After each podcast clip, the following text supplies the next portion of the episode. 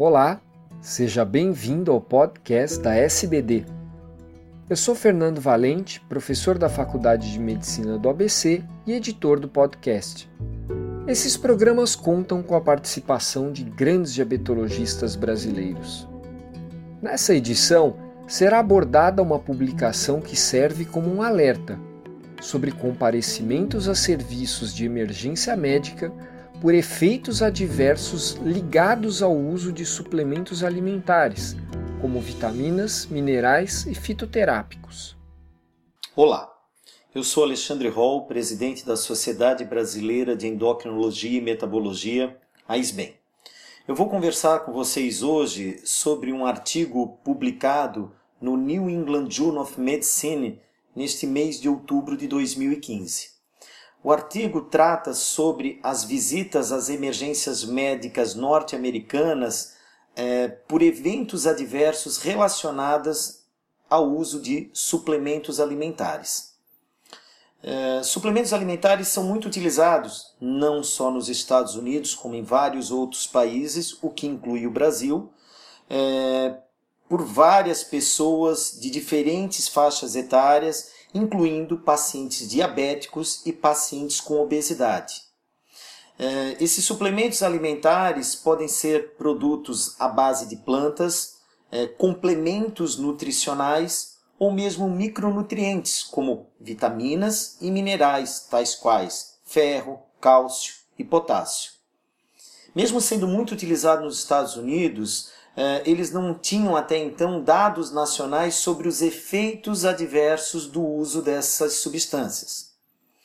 Eles então realizaram um grande estudo utilizando dados de vigilância nacional de 63 emergências médicas americanas obtidas entre 2004 e 2013 e que descrevia as visitas às emergências eh, por causa de efeitos adversos associados ao uso de suplementos alimentares.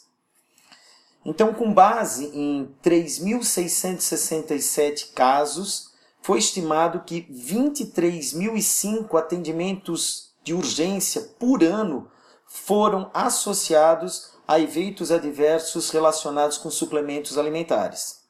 58% eram mulheres e 42% eram homens. Essas visitas resultaram em um número estimado de 2.154 hospitalizações por ano.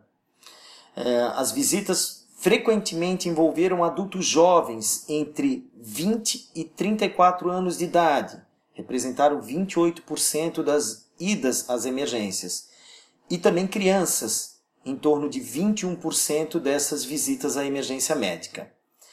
Produtos à base de plantas ou complementos nutricionais para perda de peso representaram 25% dos atendimentos e produtos para aumento de energia 10%. E eles foram comuns à, sua associação com efeitos adversos.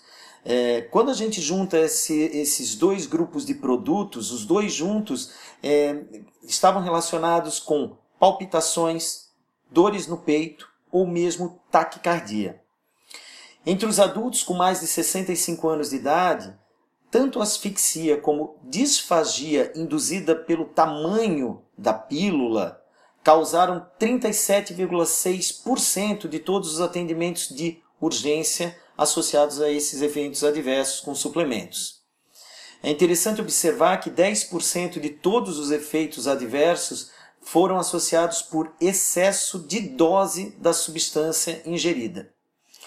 Eles concluem, então, que manifestações cardiovasculares associadas a produtos que se propõem a levar à perda de peso ou produtos que se propõem a serem energéticos são comuns e problema de deglutição é, principalmente por causa do tamanho de, dos multivitamínicos, foi a queixa mais comum encontrado entre os adultos mais velhos.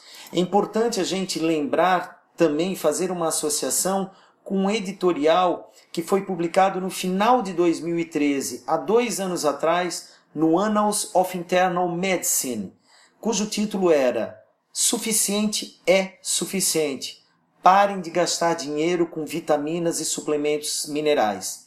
O texto ele é muito preciso falando desse uso abusivo de substâncias que não têm comprovação científica de trazerem benefícios. E já naquela época eles estimavam números que em 2010 alcançavam a cifra de 28 bilhões de dólares nessa indústria de suplementos alimentares. Então, é, fica a mensagem final de que é, é, suplemento alimentar tem uma indicação e o uso inadequado, além de muitas vezes não trazer benefício, pode gerar efeitos adversos é, que leva inclusive à hospitalização dessas pessoas.